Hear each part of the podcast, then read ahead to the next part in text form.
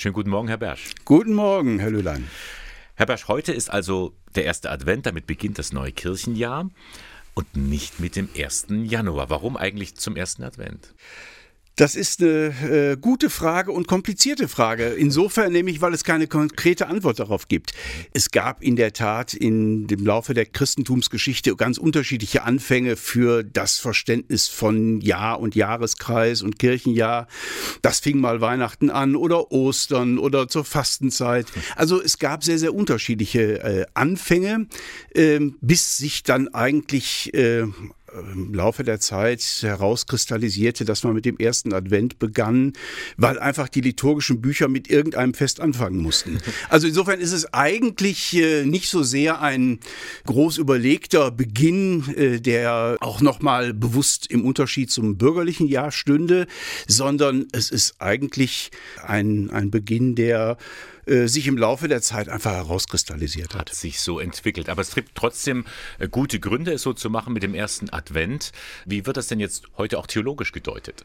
Nur der erste Advent und überhaupt die Adventszeit hat ja eine doppelgesichtige Seite. Auf der einen Seite ist er natürlich eine Vorbereitungszeit auf das Weihnachtsfest, auf den 25. Dezember.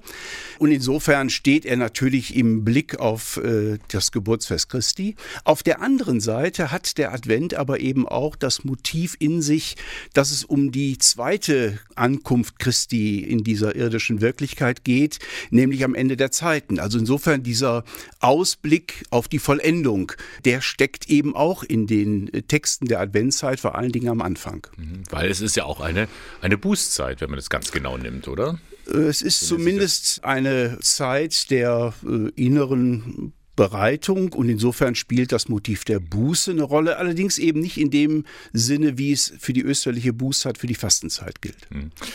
Nun beginnt mit dem ersten Advent wieder das, was wir alle Jahre wieder tun. Wir bereiten uns auf Weihnachten vor und äh, viele stöhnen und sagen, um Gottes Willen, jetzt das schon wieder. Und dieses schon wieder, das äh, zieht sich ja wie ein roter Faden durch unser Leben. Immer wieder Weihnachten, immer wieder Ostern. Das Kirchenjahr wiederholt sich ja Jahr um Jahr wie so ein Hamsterrad.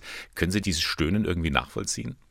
Gut, das kann man natürlich gut verstehen. Äh, der Kreislauf des Jahres äh, ist aber eben ja auch zugleich ein zeitlicher Rhythmus, in dem wir einfach als Menschen leben. Also wir brauchen ja auch ein Stück diese Regelmäßigkeit der Abfolge von Tag und Nacht, von Woche und Monat, der Jahreszeiten, aber eben auch die Wiederkehr der, der jährlichen Feste, die ja eben auch solche Haltpunkte Erinnerungspunkte sind, an denen wir bewusst auf das schauen, was uns als Christen eben bewegt und was unseren Glauben ausmacht. Irgendwie habe ich auch den Eindruck, dass das Kirchen ja auch angelehnt ist an die Natur, also Ostern auch zum Zeitpunkt, wo Auferstehung, wo das Frühjahr ist, wo es wächst. Allerheiligen ganz bewusst auch an einem, in einer Phase, wo alles irgendwie abstirbt, wo die Bäume ihre Blätter fallen lassen. Also das Kirchenjahr und das normale Jahreszeitenzyklus, die hängen eng zusammen. In gewisser Weise empfinden wir das so, wobei man natürlich bedenken muss, dass sich das Kirchenjahr vor allen Dingen sehr stark in der nördlichen Hemisphäre entwickelt hat.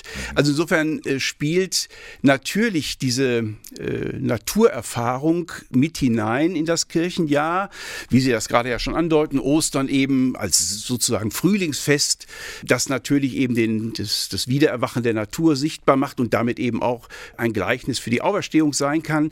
Aber das ist eigentlich nicht so sehr äh, dem Kirchenjahr zugrunde gelegt, denn in anderen äh, Kulturen und anderen Erdteilen wird natürlich diese Erfahrung gar nicht so gemacht. Und auch da spielt das Kirchenjahr als solches mit dieser Abfolge der, der Feste eine eigene Rolle. Ja, zum Beispiel in Lateinamerika ist ein Weihnachten Hochsommer. Richtig. Da sieht man schon, dass unsere sehr stark äh, auch brauchtumsgebundene Vorstellung äh, von einzelnen Festen, dass die eben natürlich sehr stark äh, an unseren Kulturen, an, an, an dem hängen, äh, was uns ähm, regional, landschaftlich, was uns brauchtumsmäßig äh, in irgendeiner Weise prägt. Und das sieht in anderen Erdteilen einfach anders aus. Ja, ein bisschen Eurozentriertheit hängt ja schon mit dabei.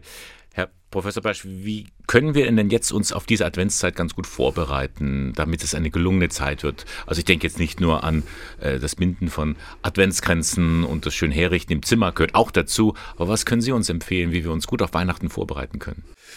Ich denke, es äh, geht mir so wie vielen anderen auch, dass ich mir immer vornehme, dass die Adventszeit eben eine besondere Zeit auch äh, der inneren Ruhe, auch der Stille wird, dass es eben die Möglichkeit gibt, äh, bewusst auch ein bisschen eine Auszeit zu nehmen.